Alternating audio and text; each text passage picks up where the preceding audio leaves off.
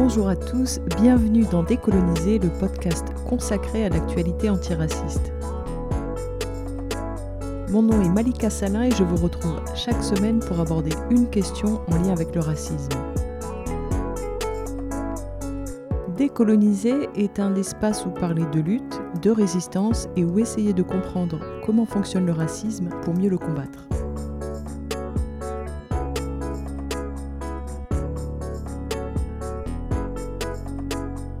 Après un petit écart la semaine dernière, aujourd'hui on revient à la série consacrée aux deux poids de mesure.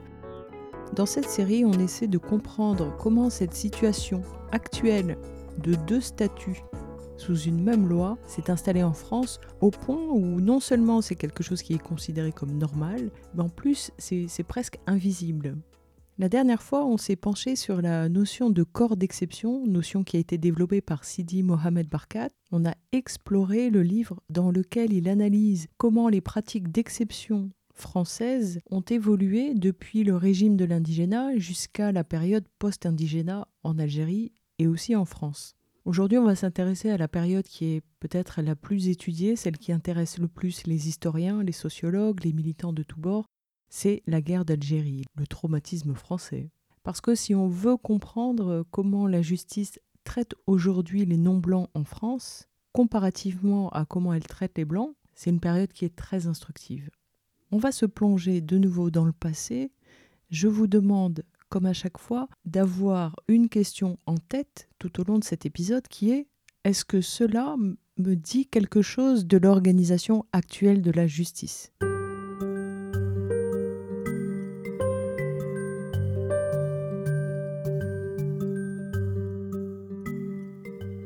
L'occupation française en Algérie a débuté en 1830. Dès cette année-là, les Algériens vont se battre pour chasser l'occupant et ils vont résister de multiples manières.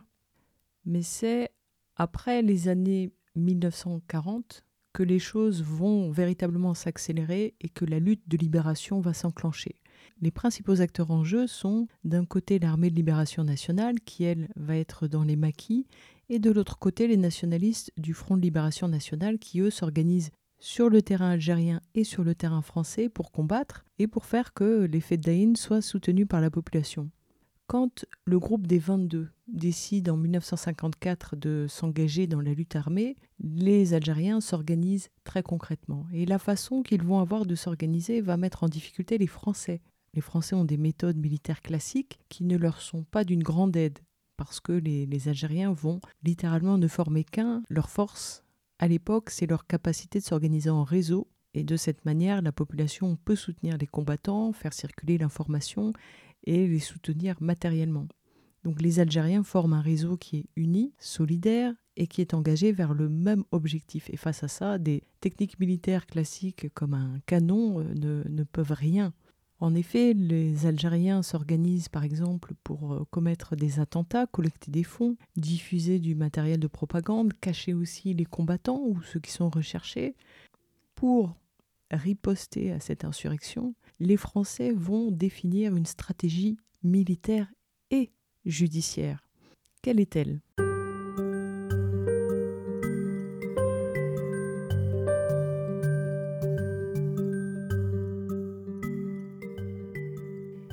Un peintre Magritte qui a peint une pipe et intitulé l'œuvre Ceci n'est pas une pipe. Puis il a peint une pomme et il a titré Ceci n'est pas une pomme. Les Français ont un peu cette tendance et en Algérie ils vont dire Ceci n'est pas une guerre. Hein. les Français champions du monde de l'enfumage terroriste comme de l'enfumage par les mots. C'est pourquoi quand l'insurrection algérienne est lancée par le peuple le 1er novembre 1954, le gouvernement français va refuser de déclarer l'état de siège. Ainsi, le droit de la guerre ne peut pas être appliqué. De cette manière, les Algériens ne peuvent pas être reconnus comme des combattants dans une guerre, et donc les conventions de Genève qui auraient dû être appliquées ne le sont pas. François Mitterrand, qui est ministre de l'Intérieur en 1954, refuse catégoriquement que euh, les actes des révolutionnaires soient reconnus comme militaires. Pour lui, qui représente le colon voleur, ces gens sont des rebelles, des hors-la-loi, des criminels. Celui qui se bat pour son indépendance est donc un criminel. Et les Français vont aller jusqu'à traduire en justice des maquisards qui ont attaqué un poste militaire ou tout simplement qui ont été arrêtés parce qu'ils détenaient des armes ou des munitions. Et ce qui est extraordinaire quand on entend ça, c'est que l'organisation de la justice musulmane en Algérie à partir de 1848, elle relevait de l'autorité de qui? Du ministre de la guerre, tandis que les Français, les Européens, eux, relevaient du ministre de la justice. Donc sous colonisation, les musulmans relèvent du ministre de la guerre, et ce sont les autorités militaires qui sont chargées de les administrer, mais quand ils résistent, comme les Français dix ans avant résistaient contre l'occupant allemand, la dimension militaire de leur combat est niée. C'est vraiment à perdre sa raison. Donc cette stratégie des Français fait que aucune violence des Algériens n'est légitime et que se défendre contre la violence de l'occupant est un crime. Et ça, c'est le premier levier. S'ensuit, comme d'habitude, l'installation par les Français d'une législation d'exception et ils vont ensuite mobiliser des magistrats pour l'appliquer.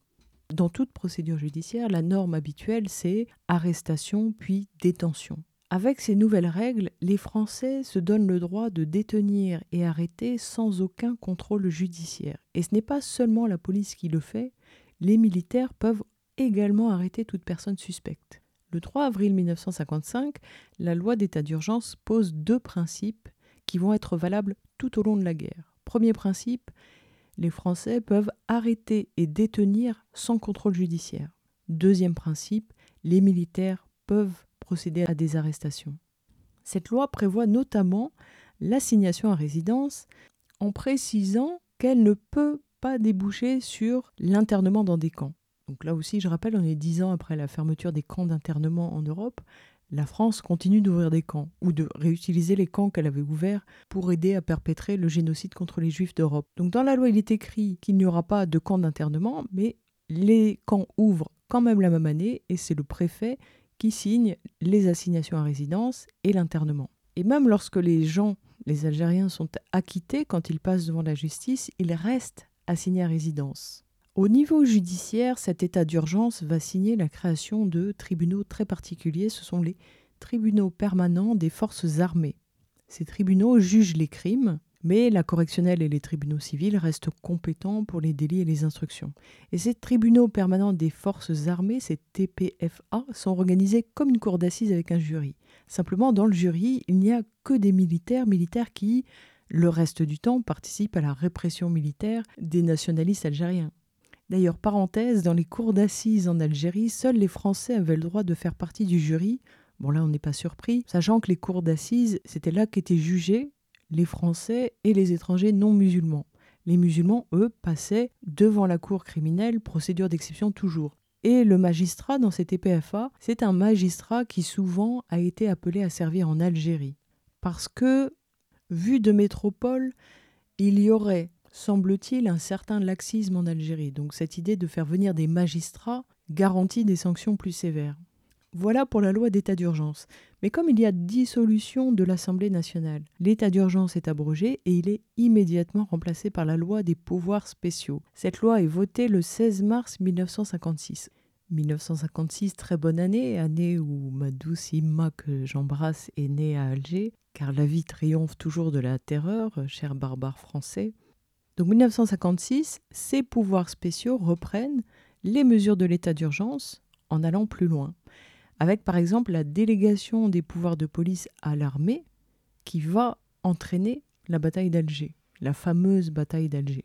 Pendant quatre ans encore, le système judiciaire civil et le système judiciaire militaire coexistent. À partir de 1960, il ne reste plus que la justice militaire. On voit donc que ces pouvoirs spéciaux, et à quoi servent ces pouvoirs spéciaux? Eh bien, ils permettent de prendre des mesures exceptionnelles si les circonstances le commandent. Alors évidemment, les motifs sont rétablir l'ordre, protéger les personnes et les biens, ou bien maintenir le territoire sous contrôle français. Ainsi, on pourrait presque traduire ça par par tous les moyens nécessaires, réprimer ceux qui s'engagent dans la lutte armée pour libérer leur peuple et réprimer leur soutien. Puis, en 1960, les Guerres créent les fonctions d'avocat général militaire. Alors l'avocat général militaire conseille le commandement militaire dans son action. Et de procureur militaire, lui réunit des charges contre les personnes arrêtées par l'armée. hein. Donc on est dans un mélange total de la logique judiciaire et de la logique militaire. C'est-à-dire que l'organisation judiciaire est au service du projet militaire, mais donne à l'ensemble une apparence de justice.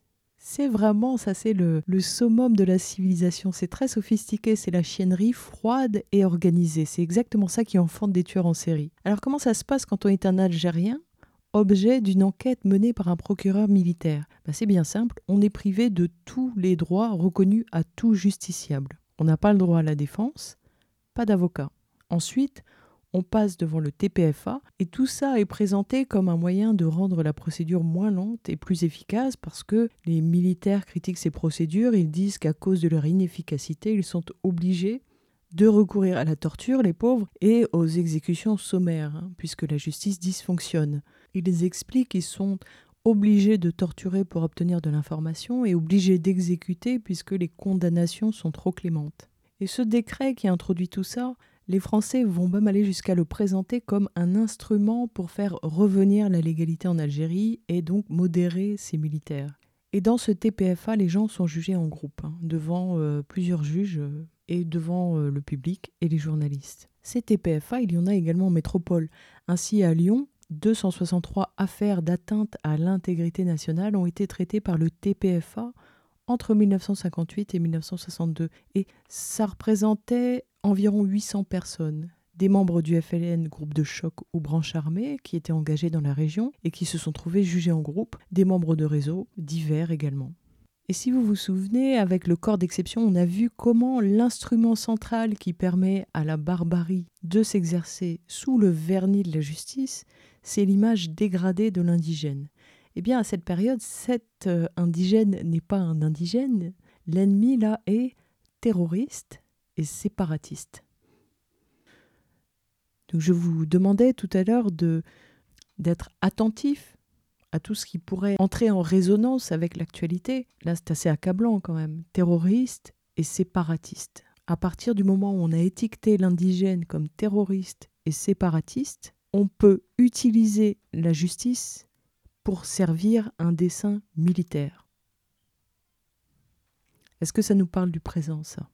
Et terroristes et séparatistes, c'est comme ça que les Algériens en lutte sont décrits dans les statistiques officielles sur l'activité judiciaire. Alors, ces TPFA, il y en a eu jusqu'à 13 sur euh, tout le territoire et ils ont réprimé des milliers d'Algériens. Il suffisait d'être soupçonné d'avoir aidé les Fedaïn pour tomber. Et comme les Français à ce moment-là ne savaient pas comment ça allait tourner, pour le cas où les droits politiques des Algériens leur donneraient un poids, ils doublaient systématiquement les condamnations de la privation des maigres droits politiques qu'avaient ces hommes à l'époque.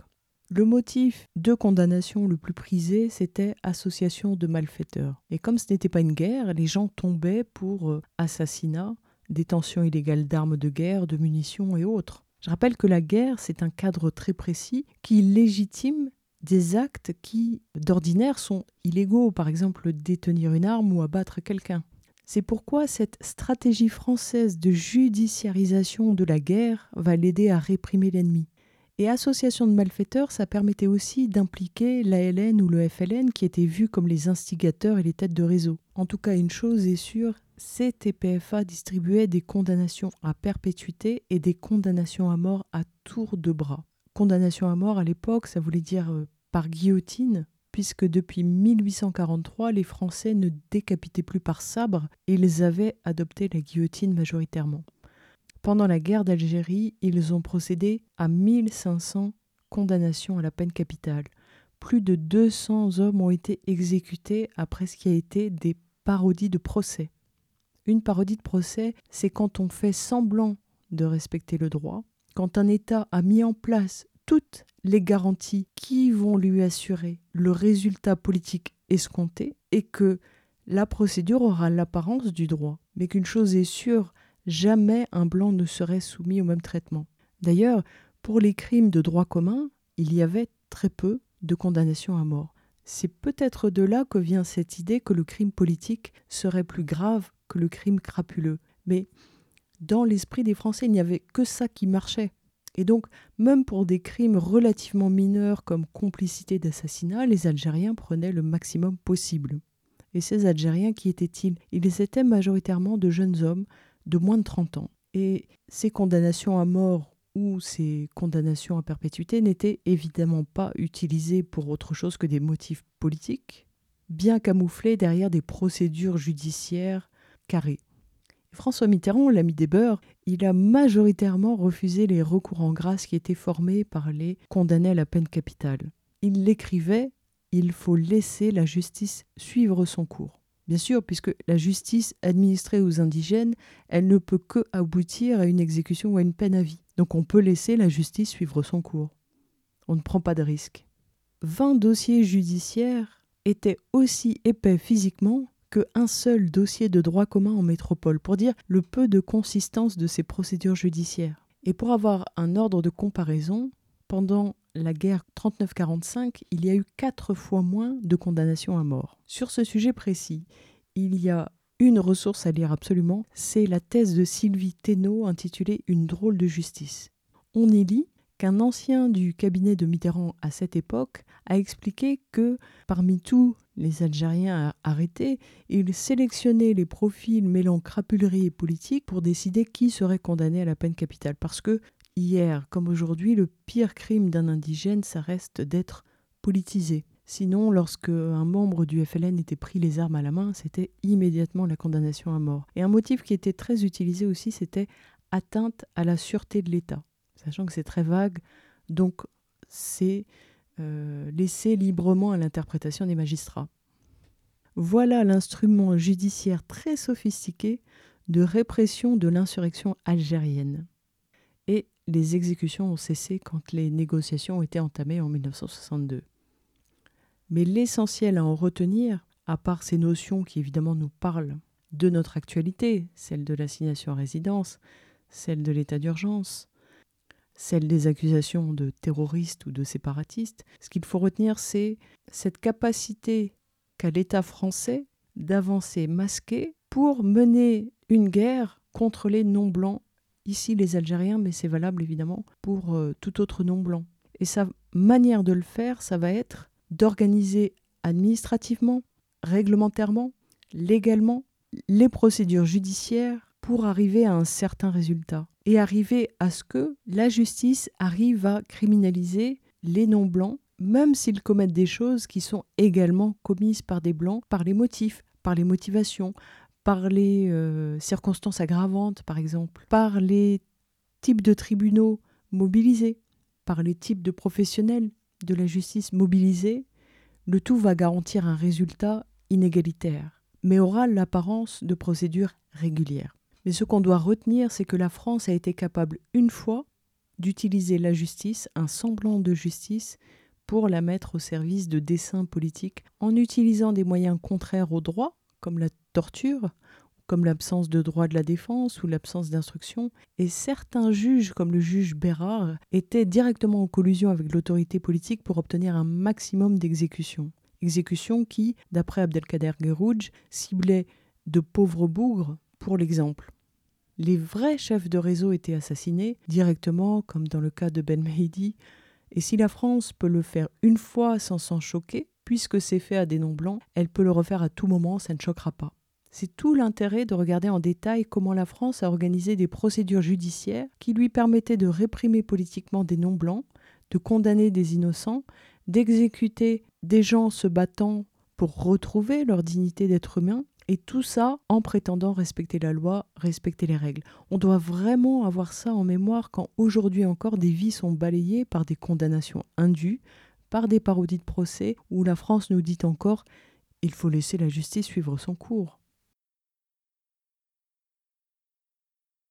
Pour se quitter, rappelons que la barbarie du colonialisme n'appartient pas au passé. Non seulement nous devons commémorer le sacrifice des Shuhada, exprimer le respect que nous leur devons et saluer leur mémoire, mais nous devons aussi être fidèles à leur engagement contre l'injustice, contre l'exploitation par le sang et la mort. Les Shuhada ont libéré notre pays et notre peuple de l'occupant, et nous, leurs descendants, nous nous inclinons devant leur courage et leur loyauté. Ils ont sacrifié leur vie pour des idéaux auxquels nous devons rester fidèles. Gloire aux martyrs de la libération, gloire aux martyrs de la lutte de libération nationale. Ils sont morts pour le devoir, c'est cette notion de devoir qu'on doit garder vivante en commémorant nos shuhada. N'oublions pas que face à la détermination des Moudjahidines, la France a perdu. Et c'est cette détermination que nous devons garder forte face à l'injustice.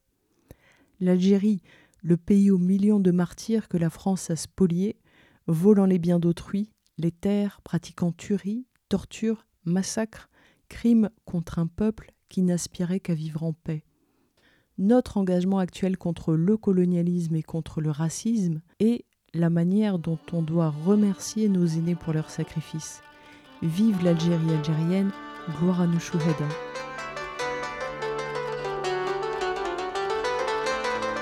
الإعلام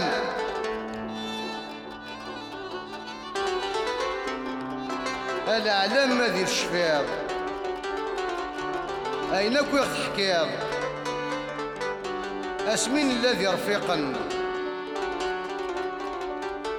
أسمين الذي رفيقا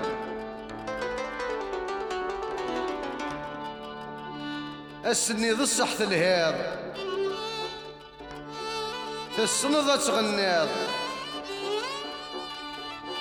القواليك وزن الصقمن لا قواليك وزن الصقمن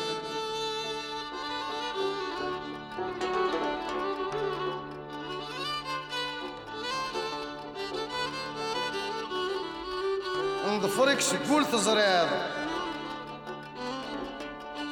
نظفرك سكول تزريض نعم ذا في الموت ور تغليض أدبا نضقري عذاون أتي علي يضقري عذاون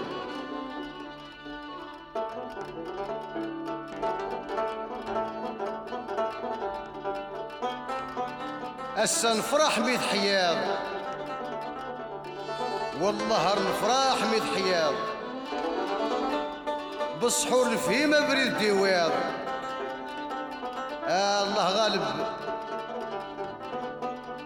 ورنفهيمة بريد ديواض تفرط ذاك ذكوذي لاقن.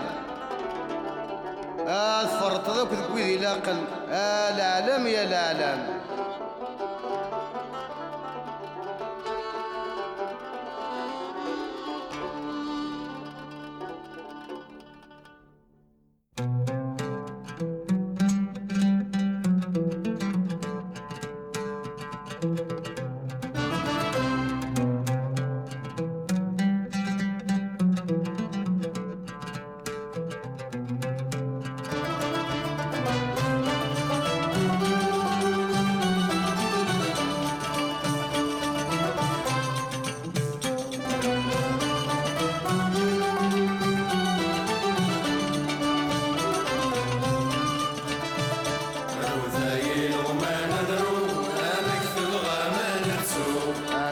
مكتب غامد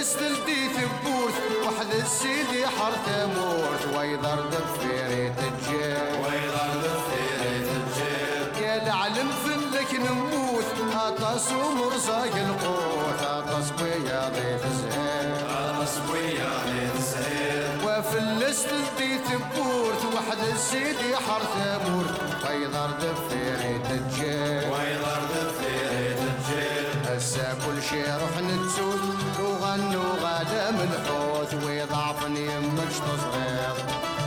اسمي نقرا القصة مطوط السن نعمد في الموت السن ما شكر فنان رثايل وما ندرو آمك تبغى ما نتسو آمك تبغى ما نتسو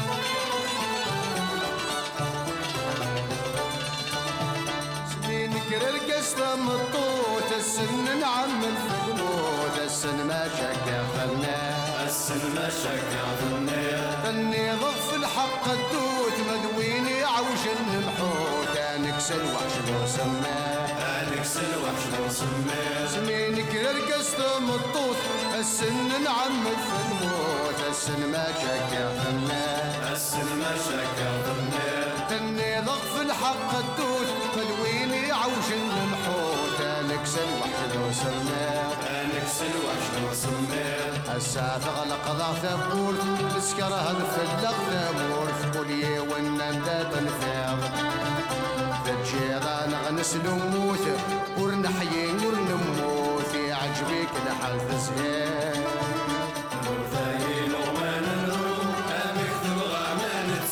أمك تبغى ما نتسوم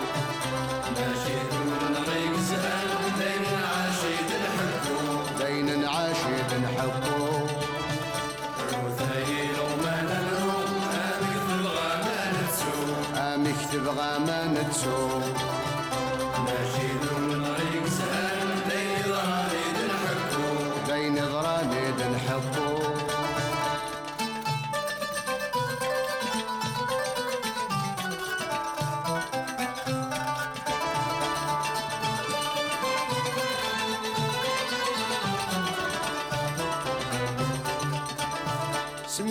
جفر ذك يفران متوالك شي ويتران نحذرك غفور وميه نحذرك غفور الجاليك شحال نغان سقم مغرغر الصبيان السندراوي ويكر كله السندراوي ويكر كله سميك نتفر ذك يفران متوالك شي ويتران نحذرك غفور وميه نحذرك غفور وميه الجاليك شحال نغان غرغر الصبيان السندرة ويدير كلي السندرة ويدير كلي السد بدل الضي ولان تختار الضفلان وفلان ويا ظهورك ذا البراني ما تتصوضيني عدا ما زالك ويدك يشفان. استقصيتنا كذا نسميك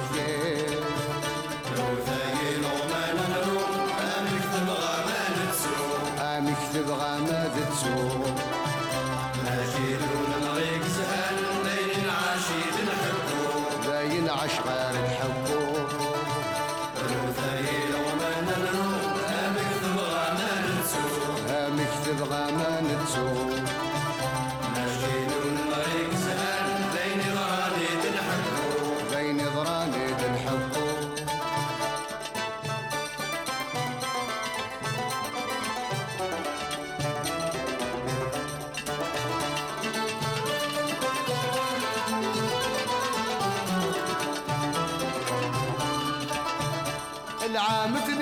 ستين ولاد الموت تغنين فرحان ميت فرنسا. فرحان ميت فرنسا. لنا الدورة يسمعينا نبقي السر نصعود يسمينا نشبول جنس مرة. نشبول جنس مرة. العام 62 ولاد الموت تغنين فرحان ميت فرنسا. فرحان ميت ضغ سامعين نبكي السن سعود سمينا نشبو جلس مرة. نشبو جلس مرة. على بكسوك وسبسعين الشيدقنا غوري معين. الرانا غلجنا الصلصة ما مكتب ما نسين. العلم يرصث الدين. بغانا نصل مرة.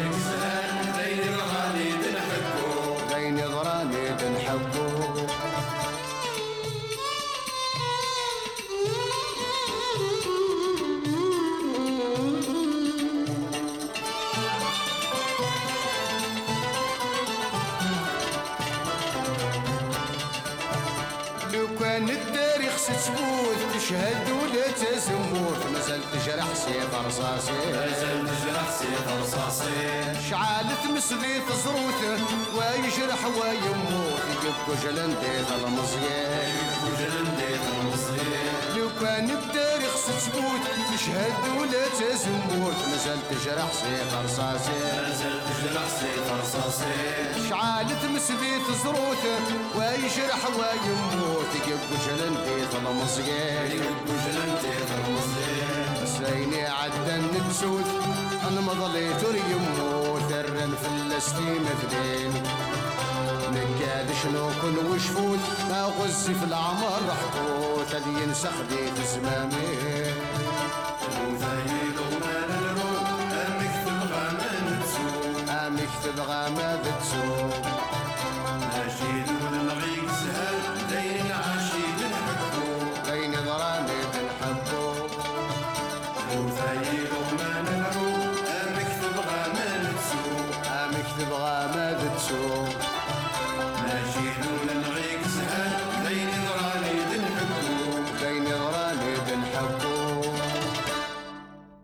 J'espère que vous avez passé un moment constructif. Si vous souhaitez réagir à l'émission, vous pouvez commenter sur la page Facebook Décoloniser ou sur Twitter à Décoloniser1. Le podcast Décoloniser est présent sur les plateformes Spotify, SoundCloud, Anchor et sur le site décoloniser.org.